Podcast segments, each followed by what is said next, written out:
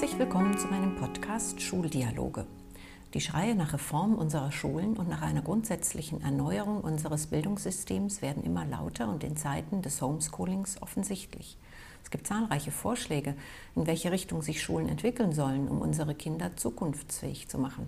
Es erweckt manchmal den Anschein, als bewege sich da gar nichts, als ob in unseren Schulen nichts davon ankäme. Das stimmt so nicht. Ich kenne zahlreiche Schulen, die sich auf den Weg gemacht haben, die innovative Konzepte ausprobieren und Neues wagen. Ich klopfe an bei den Menschen, die diese Schulen leiten. Ich will wissen, wie sie das geschafft haben, wie sie dahin gekommen sind, wie ihr Alltag aussieht und vieles mehr. Mein Name ist Daniela Schöne-Fechtner. Mein heutiger Gast ist Helmut Dreher. Helmut Dreher war 15 Jahre Schulleiter des evangelischen Fürstwald-Gymnasiums in Mössingen, Baden-Württemberg und ist seit Sommer 2020 im Ruhestand. Wir sprechen über Vertrauen und Verantwortung abgeben, den Deutschen Schulpreis und die Deutsche Schulakademie, über Abitur im eigenen Takt und Abitur und Gesellenbrief und über das Buchprojekt von Helmut Dreher, das Lob des Vertrauens heißen soll. Das Gespräch beginnt gleich mit der Antwort von Helmut Dreher auf meine Frage, wie es ihm im Ruhestand geht und ob er die Schule vermisst. Viel Spaß beim Zuhören. Es äh, ist so, dass man äh, die Schule relativ schnell im Hintergrund äh, lässt und sich anderen Dingen äh, zuwendet, die man bisher machen wollte und jetzt machen kann.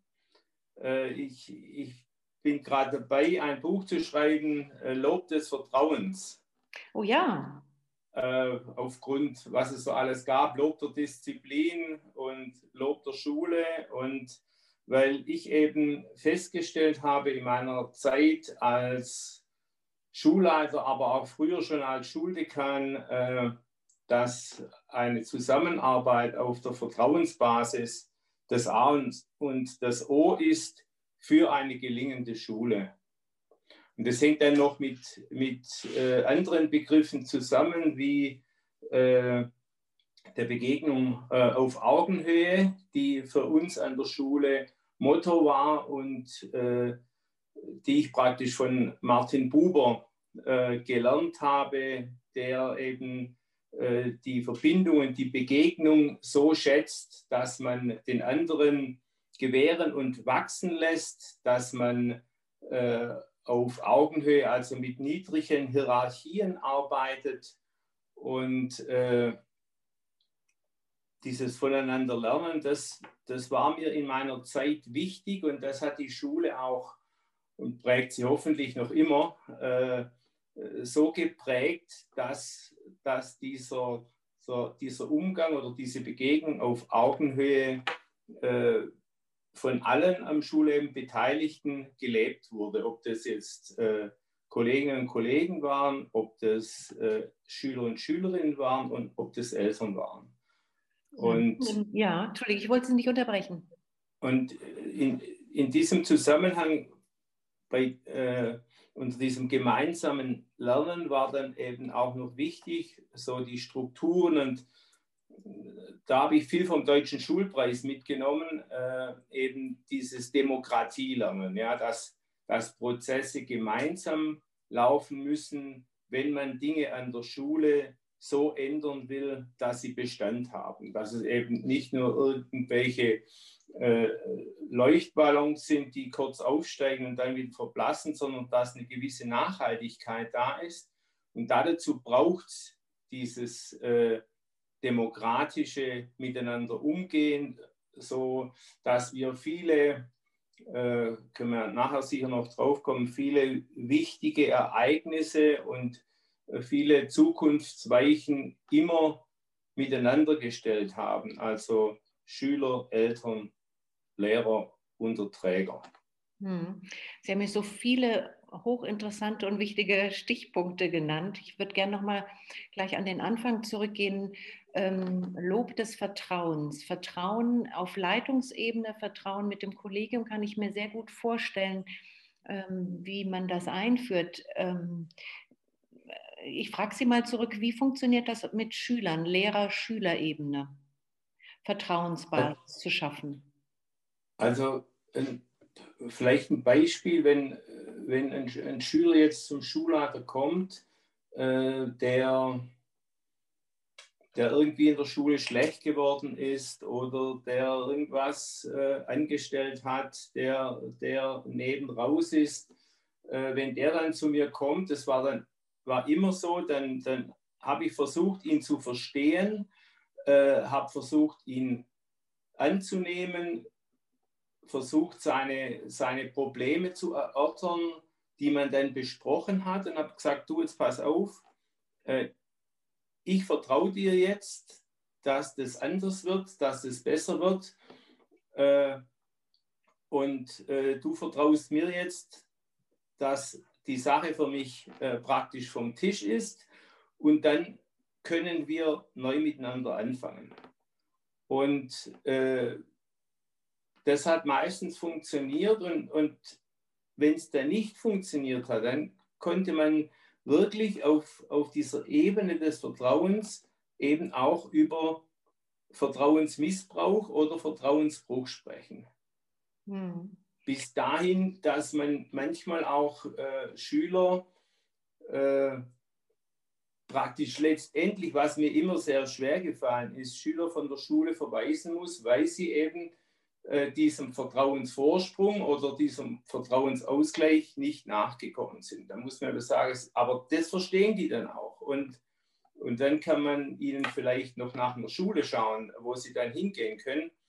Aber auf, auf dieser Ebene, dass man sich äh, eben gegenseitig dieses Vertrauen schenkt und nicht im anderen, wie es ja oft vorkommt, dass man im Schüler gleich in Anführungszeichen den Bösen, den Faulenzer irgendjemand drin sucht, äh, äh, wo man meint, äh, so müsse der oder diejenige sein, das, das finde ich vollkommen falsch, sondern diese Offenheit äh, und durchaus auch einen Vertrauensvorsprung äh, den Schülern äh, zu geben, hat mir bei meiner Arbeit sehr viel geholfen und auch beim Ansehen der Schülerinnen und Schüler.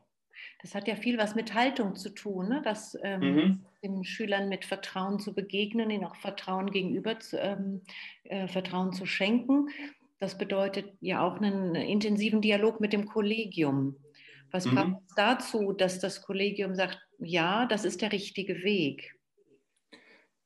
Das braucht eine lange Zeit.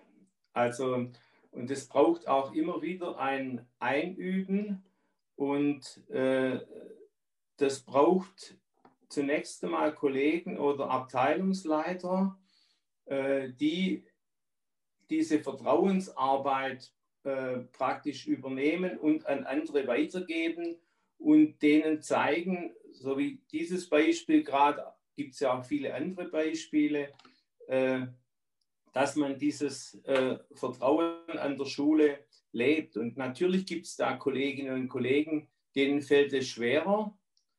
Das merkt man vielleicht, wenn, wenn neue äh, äh, Kolleginnen und Kollegen zu, äh, zum Kollegium dazustoßen, äh, die das nicht so kennen. Und wir haben gemerkt, je mehr der älteren Kollegen rausgehen, desto schwieriger ist es, die Neuen so einzubinden, dass diese Vertrauenskultur auch weiter gelebt wird. Und äh, wie man als Schulleiter jetzt dieses Vertrauen ans Kollegium äh, weitergeben kann, liegt meiner Ansicht nach äh, in der Führung oder in der Führung kann man es am besten deutlich machen. Äh, ich habe mich nie als äh, alleiniger Direktor da vorne verstanden, der, der nun äh, sagt, äh, was zu tun ist, sondern ich habe in meinen Abteilungsleitern und meiner Stellvertreterin, die jetzt die Schulleiterin ist, äh, Menschen gehabt, die eigenständig gearbeitet haben, die wiederum um sich einen Kreis geschart haben. Da hatten sie äh, äh, volles Recht, die Leute anzuweisen, bis hin auch zum finanziellen Budget. Und das sind meine Erfahrungen, sowas befreit, überträgt eben diese Verantwortung. Der Kollege arbeitet verantwortungsvoll, es wird immer wieder rückgebunden ins, ins Schulleitungsteam hinein. Und so kann man eben viele Dinge auf dieser Basis bewältigen, äh, die eine Person äh, ein Schulleiter so alleine nicht hinbekommen hätte. Sonst hätten wir auch nie den deutschen Schulpreis zum Beispiel bekommen. Wenn nicht so viele gute Leute an ihren Stellen äh, das Richtige getan hätten. Das heißt, Sie haben sehr viel Verantwortung abgegeben und Vertrauen geschenkt im Kollegen. Genau.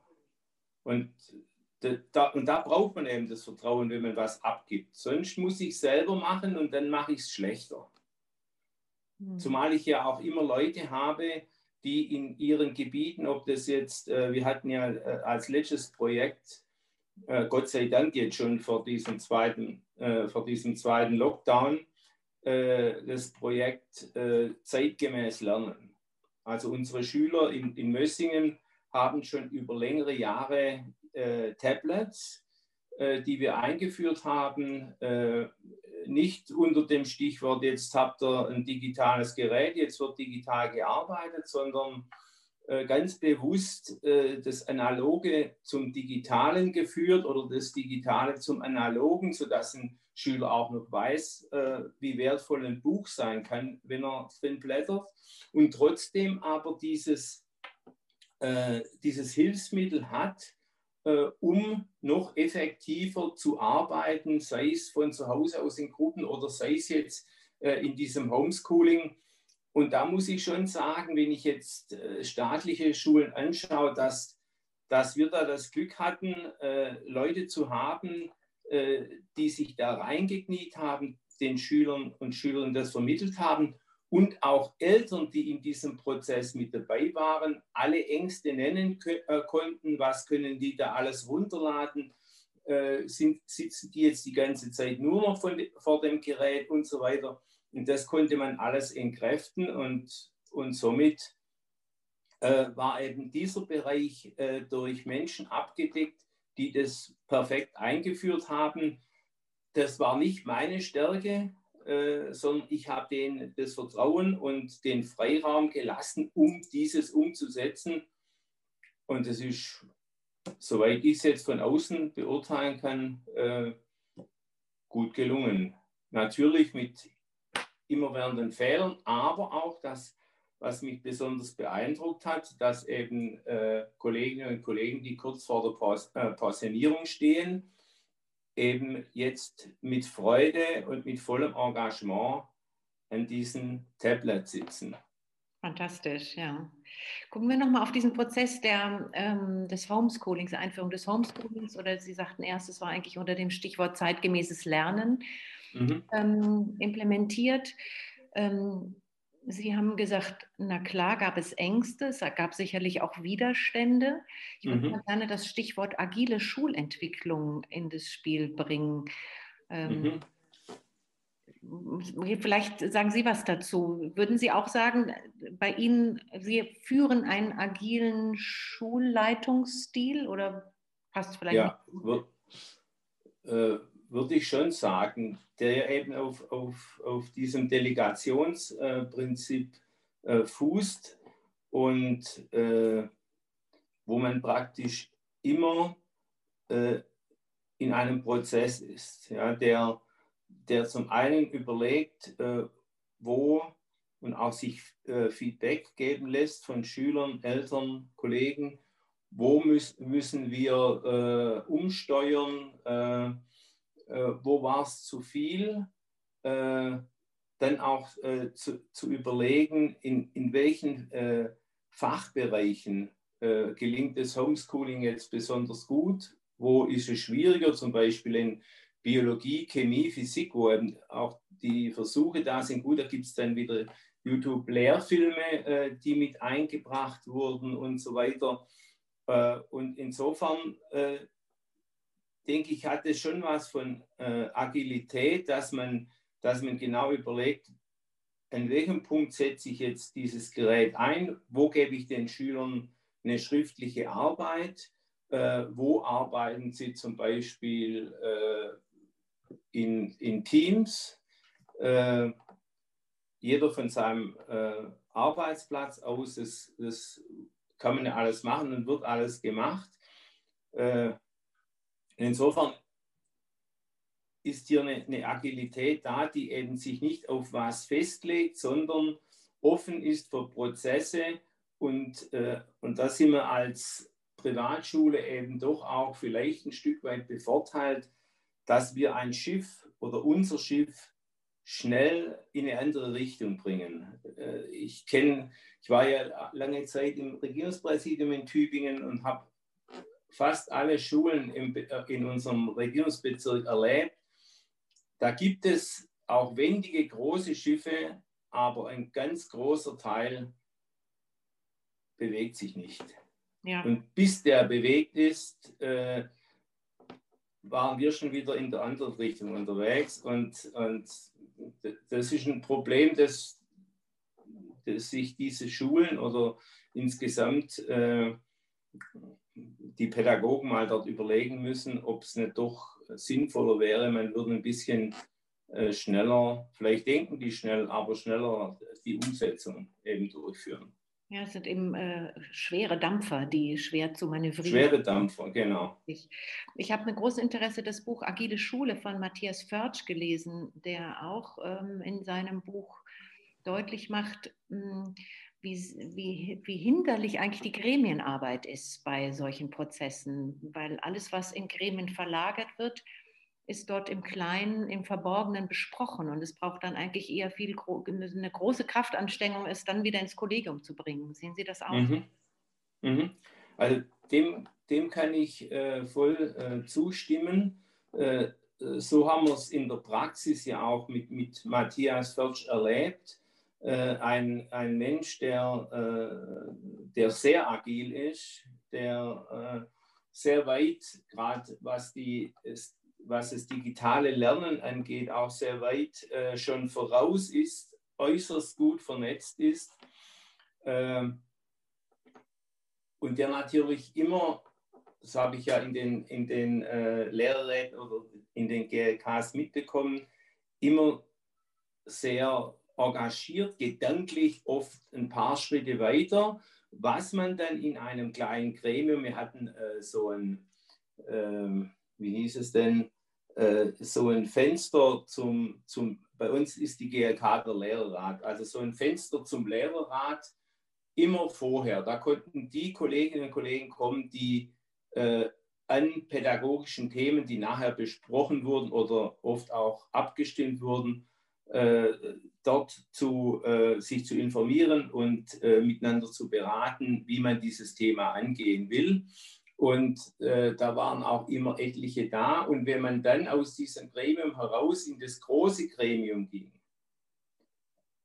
das wissen Sie auch, dann kamen die Bedenkenträger, dann kamen die, die es noch nicht richtig verstanden haben äh, Datenschutz hat immer eine riesige Rolle gespielt und, äh, und so weiter. Und, und diese, diese Gremien machen die Arbeit schwer. Das heißt, man muss dann oft wieder zurückrudern, muss das Ganze nochmals bearbeiten, muss im, im Lehrerzimmer nochmals einen Aushang machen, wo jeder dann äh, sich nochmals drunter verewigen kann und seine Meinung hinschreiben, was ja auch durchaus äh, legitim ist. Aber die Zeitspanne, bis dann die Entscheidung fallen kann, die wird durch Gremien eben sehr stark gebremst. Das sieht man bei der Impfstrategie.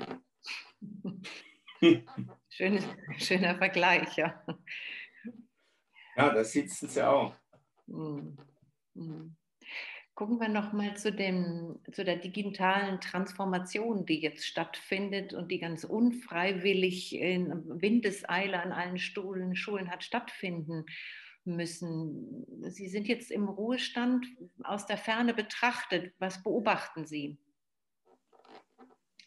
Also ich beobachte alles Mögliche. Äh, zumal meine Frau ja momentan eine staatliche Schule leitet äh, und praktisch im digitalen Bereich so erst im letzten Jahr äh, so richtig eingestiegen ist, weil eben auch äh, von Seiten der Kommune, sprich von Seiten des Bundes, dann die Gelder geflossen sind in ganz verschiedenen Chargen. Äh, zunächst ja mit einem großen äh, äh, Modell, wo man eben die Digitalisierung vor Ort äh, genau aufführen musste, was tun wir, was bewirken wir, wann brauchen wir was, was ja durchaus sinnvoll ist. Aber äh, durch diesen äh, zweiten Lockdown und was da alles dazu kam, war klar, die, die Schulen müssen schneller zum Beispiel mit, mit äh, iPads äh, versorgt werden, weil es viele Schüler eben zu Hause nicht haben oder wenn zu Hause eben nur ein PC steht und der Vater und die Mutter auch noch zu Hause sind äh, und alles beengt ist, das erleben wir schon, dann, dann wird es schwierig. Ja? Und, und, äh, und dort dann das Richtige zu tun, beziehungsweise auch die Eltern dementsprechend zu unterstützen. Also es kommen ja dann immer viele äh, Rückmeldungen von Eltern, dass sie überfordert sind, äh, dass, dass es nicht machbar ist, dass, dass die Lehrer zu schwere Aufgaben geben. Und, und da gibt es ja nicht wie im Unterricht äh, ein direktes Feedback, sondern es, es, geht immer eben wieder über Mails. Äh, und das ist schwierig, sowohl für die Eltern als auch für die Schüler, als auch für die Kollegen. Und äh, wenn es dann auch so ist, dass die, die, äh, die Prüfungsklassen zum Beispiel so wie bei uns gerade präsent sind und die anderen sind zu Hause und ein Kollege hat beides und muss dann von der Schule äh, wieder schnell ans, ans iPad, um, um seine Videokonferenz mit der Klasse 9 zu machen, wenn er vorher in der Klasse 12 war.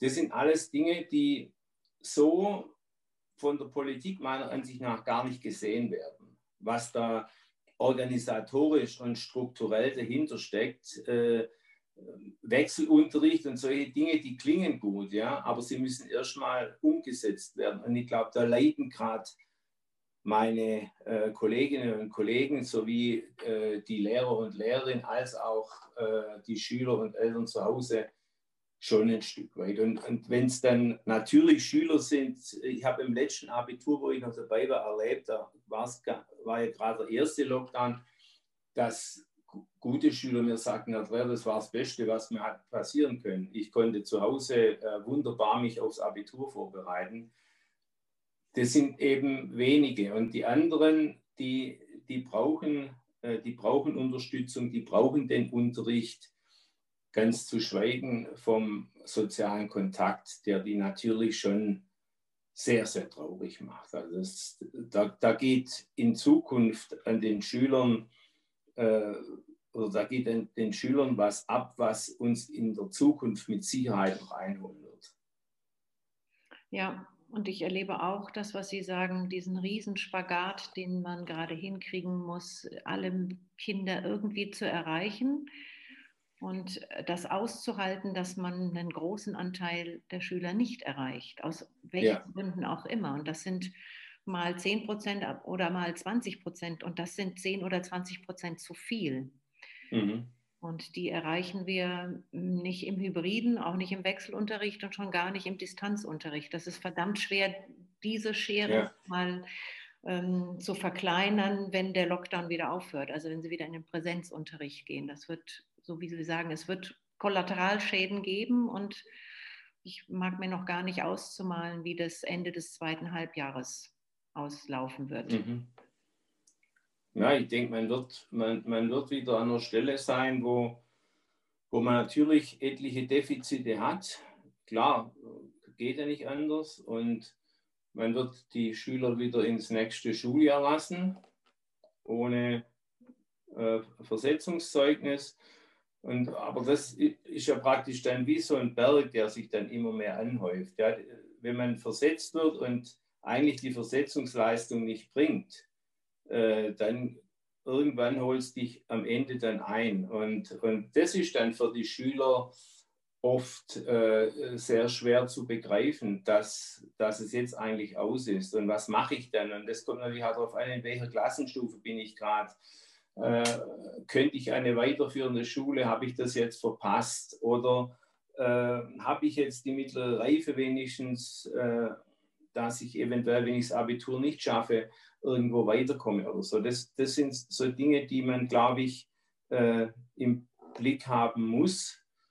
Und wie Sie sagen, also äh, man verliert ja im Präsenzunterricht schon Schüler. Es gibt ja Schüler, die da einfach äh, nicht dabei sind. Ja? Und das sind zwar wenige und die kann man dann auch direkt ansprechen, aber im, im äh, Hybridunterricht, äh, da ist es schwierig, da kann sich jeder rausnehmen. Ja?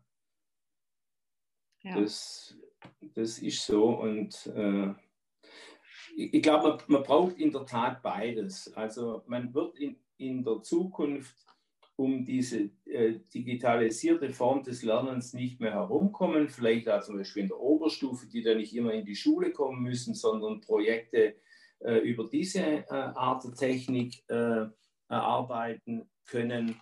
Und auf der anderen Seite aber auch das, die intensive Diskussion face-to-face, -face, äh, wo man auch seine Emotionen einbringen kann, äh, wo man in der Runde sitzt, wo man sich anschauen kann. Solche Dinge und auch, also alles, was danach passiert, ja, die außerunterrichtlichen Aktivitäten, die ja, äh, so habe ich es immer erlebt, die Schule ja auch zu einem Lebensort machen, wo sie nicht nur eben äh, Pythagoras verstehen, äh, sondern auch noch andere Dinge, die in der Welt wichtig sind. Hm. Hm. Sie hatten ganz, äh, Sie hatten vorhin erwähnt, ähm, das Fürstwald-Gymnasium hat den Schulpreis bekommen, 2010, das sind elf Jahre her. Was mhm. hat sich in den elf Jahren getan? Was ist das heute für eine Schule, das Fürstwald-Gymnasium? Also in, in dieser Zeit hat sich äh, äußerlich wie innerlich viel getan. Zum Äußeren kommend, als, als 2010 das mit dem Schulpreis äh, raus war, kam eine äh, Verbundsgemeinde oberhalb von Tübingen und äh, sagte, wir würden gerne ein Gymnasium bauen äh, unter eurer Trägerschaft. Die Kommune hat das Geld fürs Gymnasium bezahlt, 11 Millionen Euro, und wir haben die Pädagogik gebracht. Äh, ich war zu der Zeit Gründerschulleiter, also neben meinem Schulleitergeschäft in Mössingen war ich dort Gründerschulleiter, habe äh, dort mit, mit zwei Abteilungsleitern gearbeitet zunächst und äh, ein Jahr vor meinem Ruhestand bin ich dann dort rausgegangen und da war die Schule dann oben, hat praktisch das zweite Mal das Abitur gemacht, äh, gleich groß wie Mössingen. Und dort wurde dann eine Schulleiterin äh, praktisch hingesetzt, die vorher bei uns in Mössingen war. Mit ihrem Stellvertreter und den entsprechenden Abteilungsleitern. Das war äh, ein Kind des, des deutschen Schulpreises. Und das andere, was wir auch schon früher äh, in den Gedanken hatten, war eine Grundschule, um einfach unsere Pädagogik vom Fürstwag-Gymnasium in dieser Grundschule schon vorzubereiten und den Übergang so ein Stück weit leid für die Kinder zu gestalten. Daraus wurde aber dann die Jena Planschule, äh, die, die entsprechenden äh, Oberen äh, von der Schulstiftung, die Oberkirchen, der Oberkirchenrat, die waren in Jena, da haben sie das äh, und äh, haben, sind dann zurückgekommen, haben angefangen, diese jahrgangsübergreifenden Unterricht und diesen lebenspädagogischen Tag und was da äh, Petersen alles so entwickelt hat. Und das war ganz gut. Man hat dann äh, eine Schule gebaut auf unserem Campus in Mössingen, eine Jena Planschule, die jetzt auch äh, eine eigene Schulleiterin hat. Äh, und dort äh, wird praktisch bis, zur, bis zum mittleren Bildungsabschluss unterrichtet. Und dann können die Schüler wiederum ins Gymnasium kommen, weil wir so einen Realschulaussetzer haben. Das heißt, nach dem Bildungsabschluss haben die Schüler dann noch drei Jahre Zeit, ihr Abitur zu machen und haben somit ein indirektes G9. Und dann schließt sich der Kreis wieder, äh, kein Abschluss ohne Anschluss. Äh, und äh, insofern waren das so praktisch die, die Blüten des deutschen Schulpreises äh, äußerlich und innerlich war es natürlich immer ein enger Kontakt mit der Deutschen Schulakademie. Als Preisträgerschule ist man ja in diesem, in diesem Kreis mit drin, jetzt äh, der Deutschen Schulakademie. Und wir haben ein paar Mal so äh, Labore durchgeführt. Zum einen das Abitur im eigenen Takt, haben Sie vielleicht schon mal was davon gehört. Ja. Äh, das leider bei der KMK noch nicht durchgesetzt werden konnte. Wir haben jetzt viele Elemente schon in Mössingen und Kusterdingen und so eingebaut. Es gab auch jetzt nochmal ein Labor in Berlin, äh, wo äh, mein Kollege Stöffler, der schon ein Jahr vor mir oder zwei Jahre vor mir in Ruhestand ging, der dieses Labor noch durchgeführt hat, wo äh, viele Berliner Schulen mit dabei waren. Die haben jetzt schon etliches entwickelt. Da findet jetzt auch noch eine Tagung statt. Also so etwas ist äh, aus aus diesem Schulpreis praktisch heraus entwachsen. Ich war äh, im Gründerteam äh, des, des, der Deutschen Schulakademie. Äh, war für mich auch eine äh, schöne Aufgabe. Klar, ich musste immer nach Berlin fliegen für einen Tag. Das war weniger toll, aber weil alle Schulen ja praktisch von, von Hamburg, Bremen, die Schwaben sind da eher äh, zurückhaltend oder was. Also wir nicht, was, was so, so Labortätigkeit und äh, innovative Schule angeht. Äh, ich hoffe jetzt nicht, dass es die Kultusministerin, oh, ich darf es auch hören. Und äh, da haben wir über den Deutschen Schulpreis sehr profitiert für unsere eigene Schule, für unseren Umgang. Äh, dann habe ich mit, äh, oder ja, habe ich mit, mit dem äh, Heinrich Schmid, das ist ein großer Maler in Reutlingen, der überall in Deutschland und Europa Niederlassungen hat. Also Maler, der macht auch Stucateursgeschäfte, der, der macht auch äh, ganz verschiedene Dinge. Und der hat uns angeboten, ob wir nicht äh, ein, ein Konzept probieren, Abitur und Gesellenbrief. Und das machen wir jetzt in, seit fünf Jahren die ersten sind schon mit Abitur und Gesellenbrief abgegangen. Das heißt, die ab Klasse 9 äh, werden die hauptsächlich in den Ferien äh, ihre Lehre machen oder in den pädagogischen Tagen, äh, machen dann eine Vorprüfung und dann ihre Gesellenprüfung. Und gleichzeitig haben sie das Abitur. Die könnten natürlich nachher äh, als Ingenieure auf BA äh, äh, bei dem Maler einsteigen, der immer Leiter überall sucht.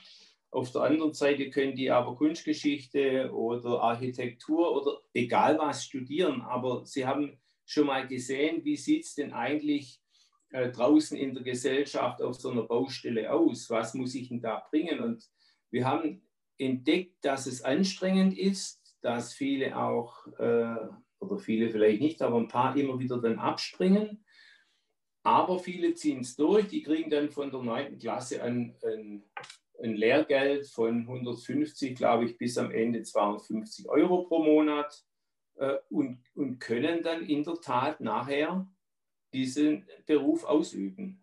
Wow, das heißt, die gehen ähm, in den Ferien, sagt sie, aber auch unter der Woche ab und zu in, die, in, der, in den Betrieb. Genau. Die, praktisch die Berufsschule ersetzt zum großen Teil das Gymnasium, weil wir ja sehr vieles in Chemie äh, und so machen, äh, BWL in, in Gemeinschaftskunde, was die nachher für ihre Prüfung brauchen.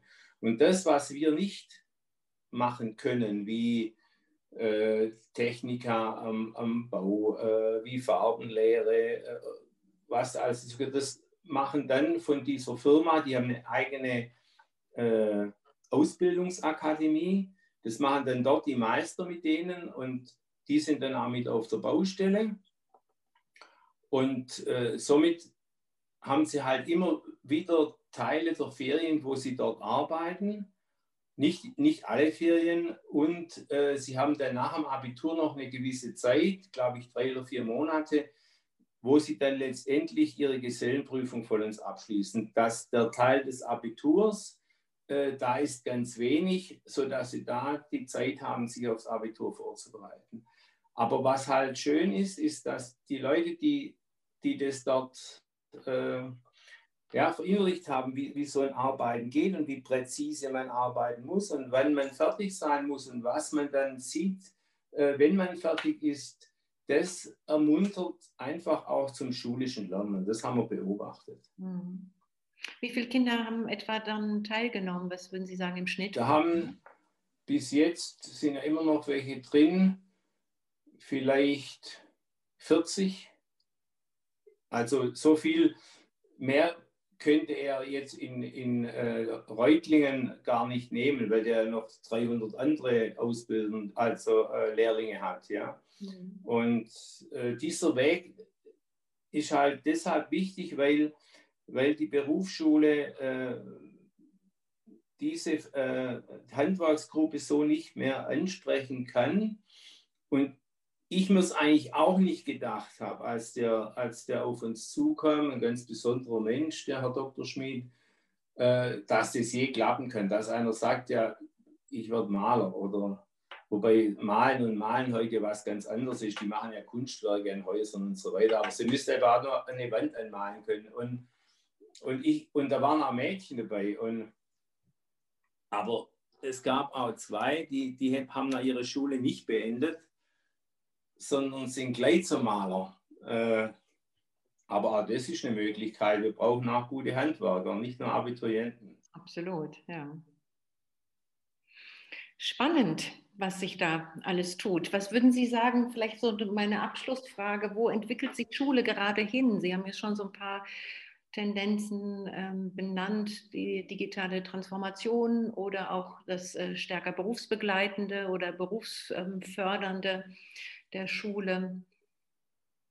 Also äh, ich glaube schon, dass, dass dieser, würde man sagen, fast äh, notgedrungene äh, Schritt äh, für dieses digitale Lernen und äh, Unterrichten äh, überfällig war. Ja, ich glaube, das braucht man einfach, um um Schüler eben auch, wenn sie, wenn sie nicht in die Schule kommen können oder äh, dass sie da versorgt sind oder so wie es in Finnland ja auch ist, oder wenn sie äh, jetzt, wie vorher schon gesagt, wenn sie in einer, in einer Gruppe was arbeiten wollen, wenn sie nicht immer den Lehrer brauchen. Ja, das ist ja auch wichtig, dass sie eine gewisse Art von Selbstständigkeit lernen, dass sie lernen, wer übernimmt jetzt bei, bei dieser Erarbeitung oder bei dieser Recherche welchen Part und wie, wie bringt man das zueinander, was ja letztendlich, äh, wenn man, äh, wenn ich, äh, meine Schwägerin ist Ingenieurin bei Bosch, wenn ich sehe, wie die arbeiten mit, mit der ganzen Welt, ja, dann äh, ist diese Form natürlich eine, eine gute und eine wichtige, aber auf der anderen Seite braucht man eben auch die, den persönlichen Kontakt und die persönliche Begegnung und die darf auf keinen Fall irgendwo hinten runterschalten, äh, fallen. Aber zu sagen, Lockdown vorbei, Präsenzunterricht wieder, alles wieder wie früher, das wäre fatal.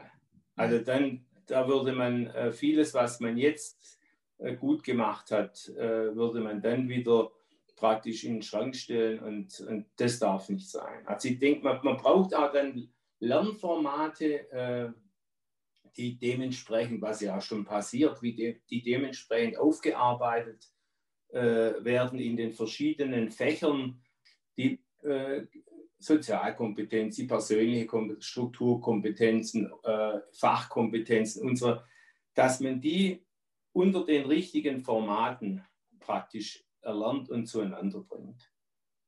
Und, und vor allem auch versteht. Also äh, ich denke, der Unterricht, der, der die Kinder, äh, die Trichter der Kinder füllt äh, und wo sie gar nicht verstehen, was sie eigentlich hier jetzt lernen und was es mit der Welt zu tun hat und äh, auch das frühere Fächerübergreifende fand ich ganz spannend.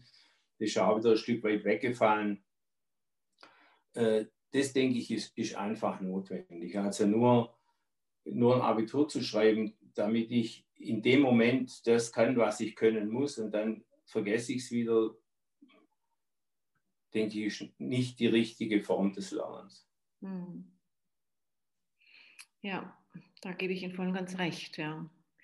Es ist interessant vor allem, dass Sie eben bei den Kompetenzen als eine der letzten die Fachkompetenz aufgezählt haben, ne? dass wir, dass das so viel vielfältiger ist, was wir Kindern beibringen könnten, welche Kompetenzen ja. sie in der Schule erlernen und erwerben.